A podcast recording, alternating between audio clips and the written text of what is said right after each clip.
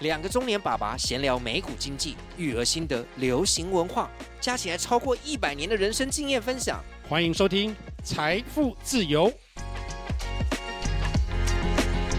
我是 Jeremy，我是大叔 Alex。今天又是我们的美股 ABC。今天我们要讨论什么呢？首先，我们要看一下七五四上周的表现。另外呢，要讨论一下，果然美国的政企局 SEC 核准了比特币的 ETF。那我们要看看对市场有没有什么太大的波澜或影响。最后，我们讨论一下，在美国一月六号的时候，《Wall Street Journal》有一篇文章还蛮长的，说马斯克用了很多不合法的毒品的报道。不敢说很多啦，可能就是有这个服用不合法毒品的记录。哦，那这些会不会影响特斯拉的股价或 SpaceX 呢？好，待会我们会来讨论一下。那我们先来看一下七五四上一周的表现。NVIDIA 表现最好，共上涨百分之十一点四三。那上一周也创它历史新高，在五百四十九。那谁表现最差？就是我们刚刚说的特斯拉。上一周跌，哎，不是苹果。哦，嗯，苹果没有止跌了，苹果止跌，该卖卖完了。是，特斯拉上一周下跌百分之七点八三，那今年呢，到现在差不多交易两个礼拜嘛，它已经下跌了百分之十二。特斯拉的确是七武士里面波动性最高的，它也是本益比最高的，十分可怕。所以这个下跌是不是我们在这一集 Podcast 最后要讨论那个马斯克服用非法毒品的影响呢？待会我们会来讨论一下。嗯好，其他的五五式那当然都小涨了。那如果第一次听我们的 podcast，想要知道七五式是谁，Magnificent Seven，我们都会在叙述栏就写 Apple、Amazon、Google、Meta、Microsoft、Nvidia 跟特斯拉。另外两个瘦瘦针的医药股，Eli Lilly 跟 Nova Nordisk，。上周也是表现的十分的亮眼，尤其是依赖 Lilly，我觉得二零二四年可能会是礼来之年。哦，真的吗？不是 Novo Nordisk，不是丹麦公司，是美国公司了。美国公司这个药比 Novo Nordisk 还有效，然后它的减肥版本是几个月之前才刚上市的，所以十一月在核准啊，去年对，没错。所以我预测，二零二四年它每一次的季报应该都会十分的亮丽。那你知道，如果说它有 earning surprise，就是击败华尔街分析师的预测，股票通常都会涨。好，那在我们讲一下那个比特币 ETF 之前呢，我还是要讲一下，就特斯拉，我们刚刚讲过它下跌很多嘛，那最后我们会讲，嗯，就是 Wall Street Journal，马斯克用了一些不合法毒品，可能会是下跌原因，也可能不是呢。那我个人觉得这个消息应该不是股票跌的主要原因啦，它比较像是一个八卦。话说回来，在七五四里面，目前特斯拉是唯一七五四里面大叔没有拥有的。我其实最近有在看一下，看是不是要好像 dip my toe into the water，小小沾入水面里面，看看是不是可以稍微买一下。因为毕竟大家记得，大叔二零二四的 mantra 就是趁跌买入。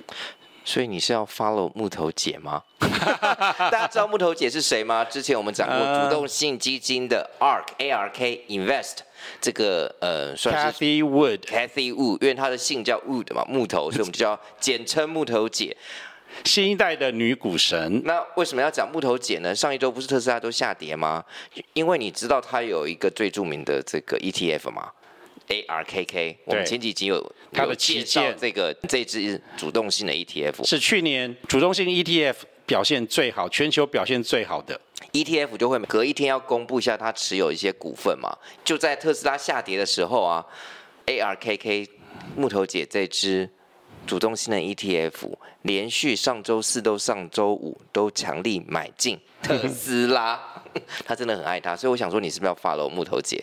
另外，木头姐很爱的就是比特币。他说，好像十年内他可能可以涨到一百万美金。目前大家知道的，好像只有四万多美金。十年涨一百万美金，但中间一定有很多 up and down。是有一个比较重要的消息，对特斯拉，就是特斯拉有宣布，他在中国的车价，特斯拉的车要降价。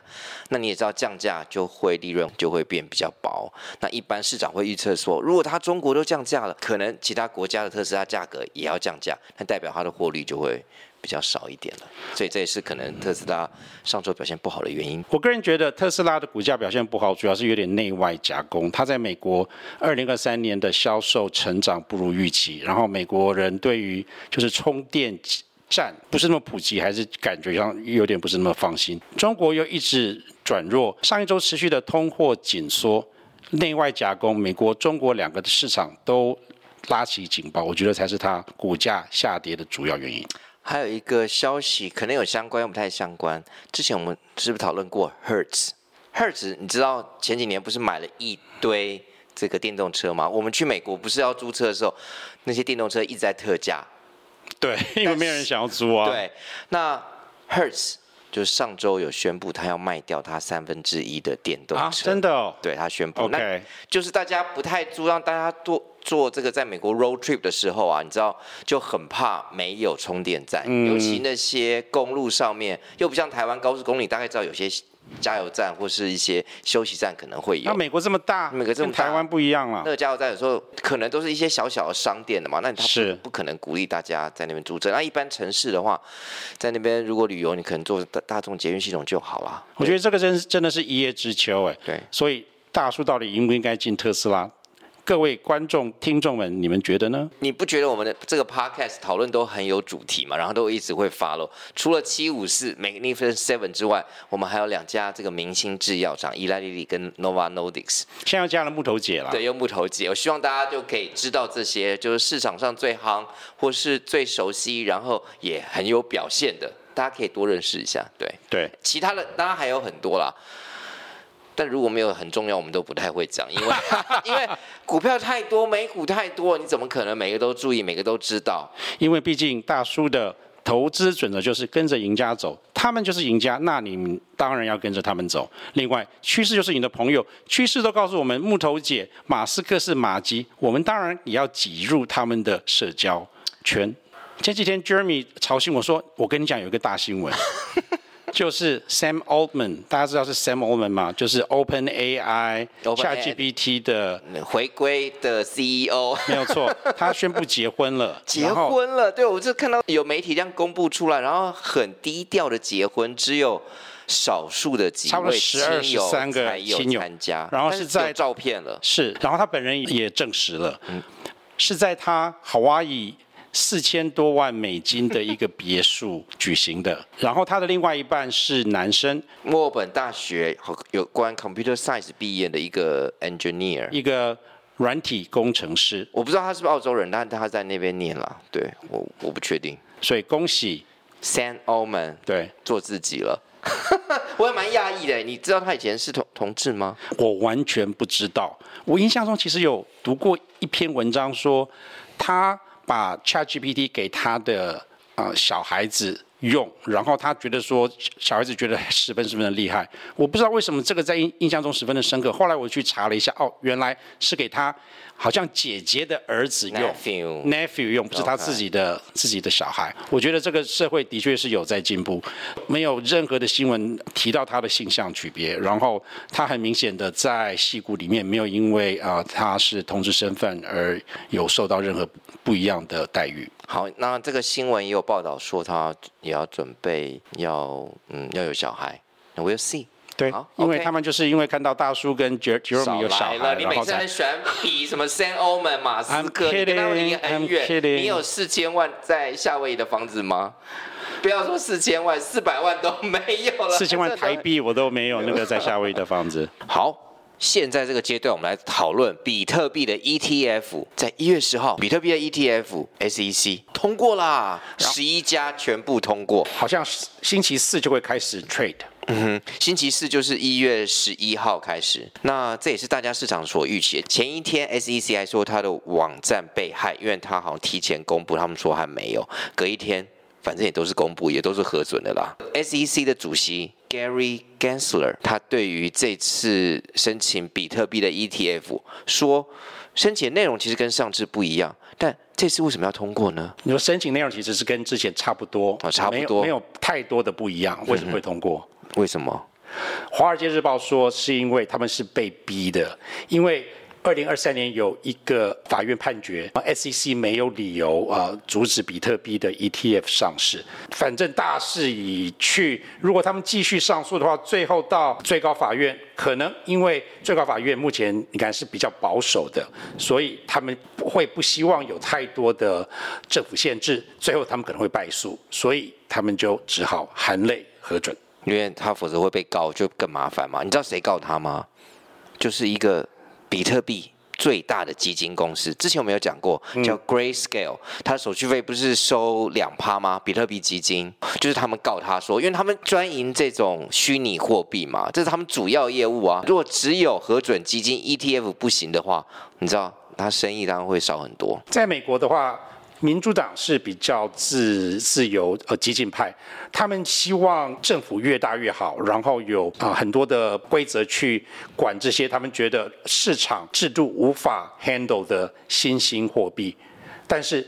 现在的最高法院 Supreme Court 其实是保守派掌握的，保守派是不希望有太多的政府干预。所以 Wall Street Journal 它上面有写 SEC 这次在核准的这个委员会，两名民主党是反对要通过的，三名共和党是赞成的。你知道三比二，那当然就通过了哦。所以跟你刚刚讲的是完全是一样的，没有错。SEC 的主席也认为，因为比特币很多，你知道拿来做什么？洗钱。当然，对，所以呢，他一直很不喜欢要核准比特币 ETF，嗯，觉得这个是风险太高，监管太困难。当然，他们现在这个发行 ETF 也是也是是在芝加哥的 CME 交易所来注册交易。他们是说他们会有其他方法来做一些监管，但基本上他还是对比特币不太放心了。嗯，没有错。但是有更多的选择，对投资人总是一个好事。之前如果说你要啊买比特币的话，你可能要去专门比特币的交易所，像去年倒了的 FTX 或者是 Binance 这些，手续费通常会很高。对。然后你在卖的时候，可能又有另外一笔手续费，最后还有一些这些交易所，如果说是不安全，因为他们很多都是在海外设的，比较没有一些监督的那个机构。如果说你像 FTX 一样，他们内部发生了一些弊案。然后把你的钱全部不见了，我觉得对投资人反而是风险更大。现在有这些 ETF 呢，基本上就会有一些比较成熟，然后受美国政府监管的一些大的金融机构，像大家最熟悉的 BlackRock，它下面有很多很多啊 iShares 的 ETF 就是其中之一。我们之前讲的木头姐 Cathy Wood，她也会发行一个比特币的 Spot ETF。那这些机构买了 ETF 之后呢，都会交给美国的交易所啊，叫做 Coinbase，它是目前美国境内里面最大的 ETF 交易所来做监督保存。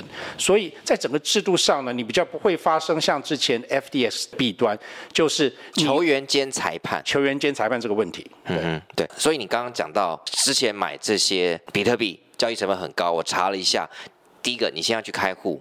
你知道他们自己的交易所开户，然后交易成本有时候会要到一趴左右。那你买卖这样一下来的话，是你交易金额的一趴哦。可能有一些像 Fidelity 或是有一些什么 Robinhood，你知道 Robinhood、呃、Robinhood 他们这些交易的手续费可能很低很低，甚至可能不要，但可能大部分还是要收，所以会阻挡了很多人就是想要投资比特币。对，但。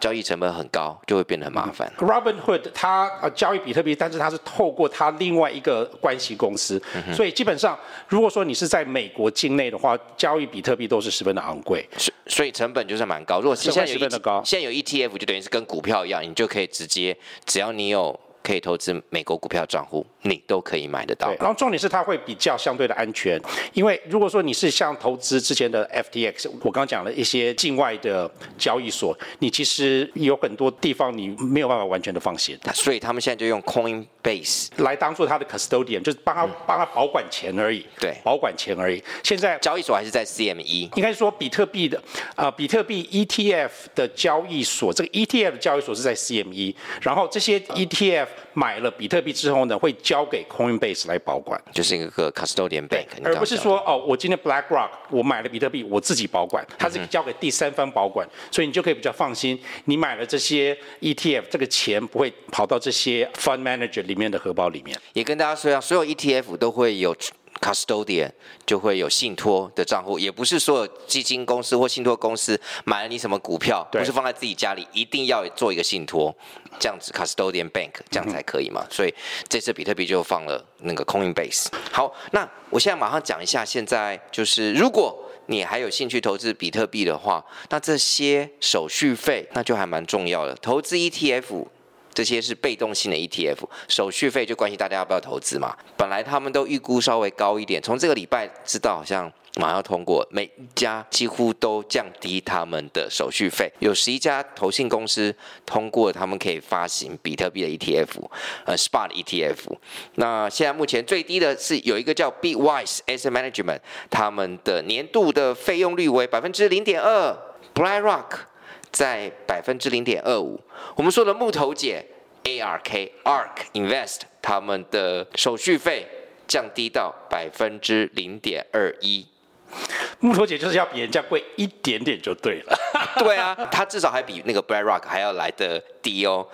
另外，你刚刚那对不起，我可能听错，你刚刚不是说 BlackRock 是呃零点二吗？呃，零点二五，零点二五，OK。BlackRock 是零点二五，最低的是。有个叫 Bitwise Asset Management，没听过。好，那它可能是 Bitwise，我不知道是不是专营在比特币之类的。Uh huh. 另外还有一个呢，Fidelity 好像也是百分之零点二五。OK，, okay. 那是跟 BlackRock 差不多。那其他都很有、那个、很有压力哦，uh huh. 因为现在在比低的哦，你差太远的话，像之前我们说 Investco 它要要收手续费百分之零点三九，哎。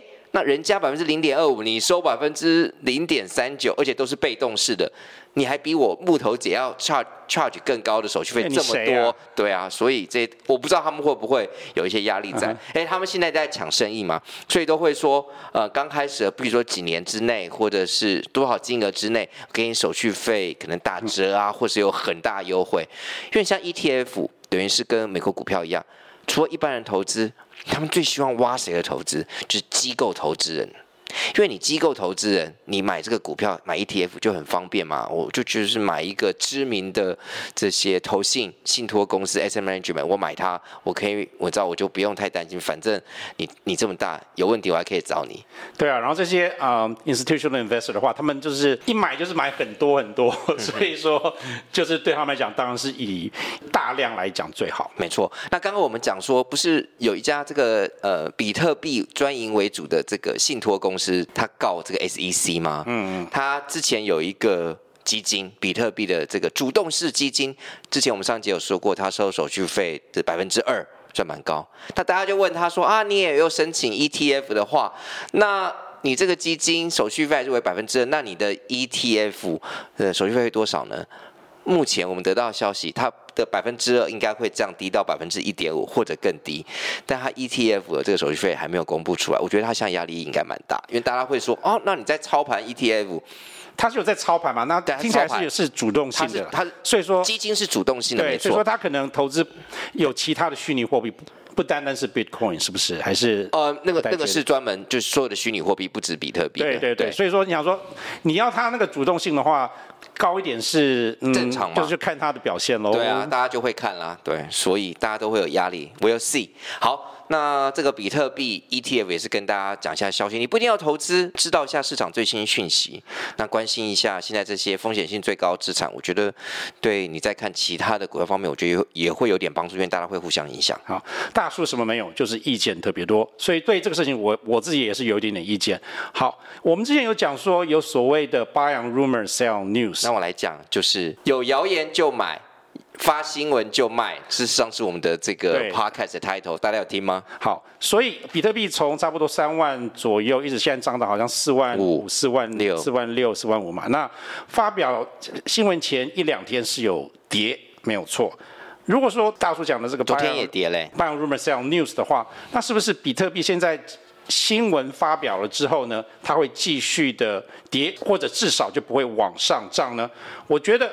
应该要突破五万的机会很低，四万五、四万到四万五的上下的波动，我觉得是最有可能的，至少在未来的六个月当中，这个就是大叔的意见。好 Thank you very much。所以我们现在就可以来审阅一下，每一个月来看看这个比特币大概多少，看是不是真的。Buy on rumor, sell news。有谣言就买，发新闻就卖，是不是对的呢？对，因为这个很难得嘛。上次有黄金，这次遇到比特币，因为很难会有一次要发行一个主要的交易的资产，或是 underlying，或是一种金融资产，然后同时大家发。因为通常你说已经有多 ETF 在那边，大家间隔时间发，你知道市场效应就不会这么大。真的，这是二十年来首次哎，所以说是 generation，就是一个。世代才会有一次的机会，所以以后一定会变，会不会很夸张？以后一定会变教材啊，因为黄金 ETF 有已经有过一次教材，这次比特币 ETF 会不会变成一个教材？我就是大家都在看。对，然后对这些挖矿者啊，到底会有什么大的影响？会不会是变成世界末日，还是酒驾让它变成主流化？所以我们还会每个月都会跟大家报告一下比特币 ETF 的市场。好，接下来。本 podcast 最爱讨论谁？大家说马斯克，世界首富。对，一直讨论他就可以拉近我们跟世界首富马斯克的距离。我不这样认为，我们没有办法当马斯克，我们没办法拉近跟他这么大的距离。但好像听他的消息，也是我们茶余饭后觉得还蛮有趣的。尤其如果说。有一些就是关于他的八卦，然后是有点比较负面，然后他你会觉得说他也不是神嘛，他不就这样？然后我会觉得这些所谓的兆万富翁 （trillionaire） 哈，他可能没有到 trillionaire，但是我可能夸张一点，但是好几百个 billion 绝对有。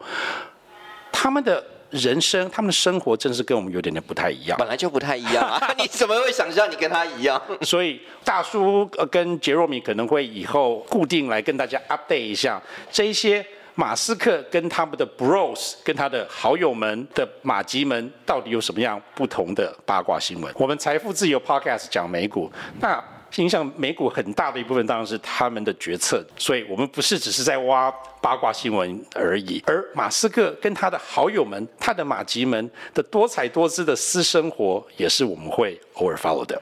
好，大家知道吗？就是在今年开年二零二四的时候，第二个礼拜。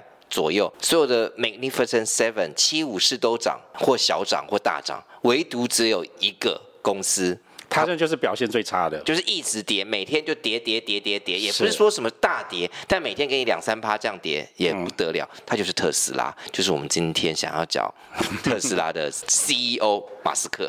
特斯拉真的是七武士里面波动性最大的。那这一波跌呢，大家有不同的说法，但是其实没有什么特别的原因啦。我觉得最主要的还是美国人民对电动汽车的买气就是有点不太买单。那一月六号，《华尔街日报》有一个新闻，他说马斯克一直有在用非法毒品的习惯。所以这个才是造成特斯拉下跌的原因吗？但我又觉得是，应该不是。我又觉得这就是一个很大的八卦。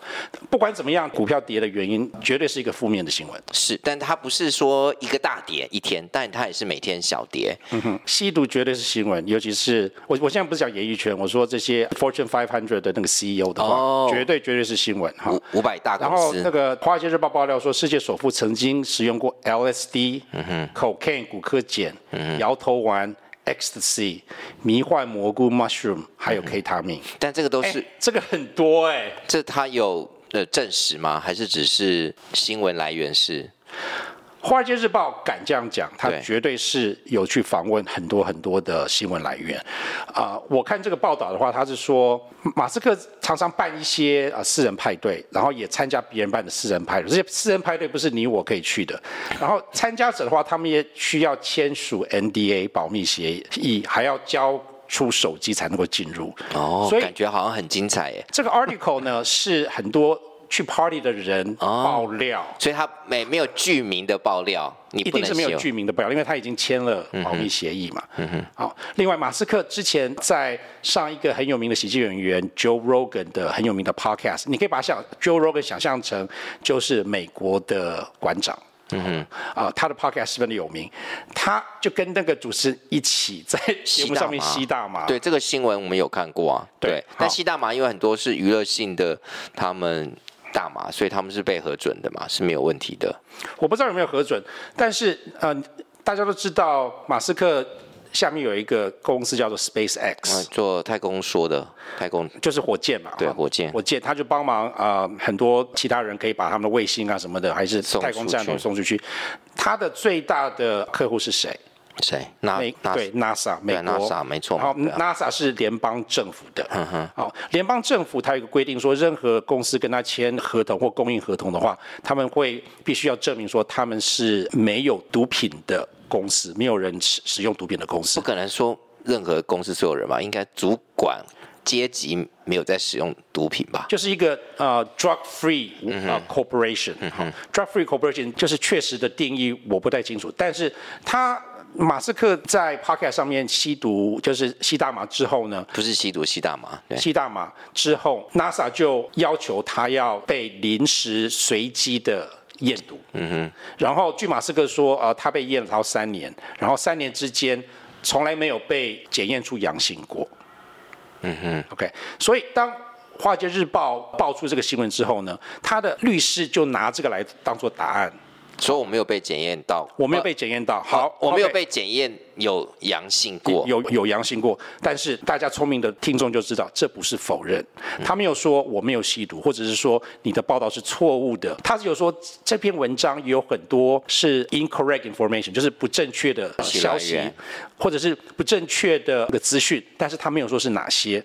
最重要的是，他没有否认他有用这些非法毒品。他只有说我被验了，我没有验到是阳性。对，这个告诉我什么？这告诉我说他有用。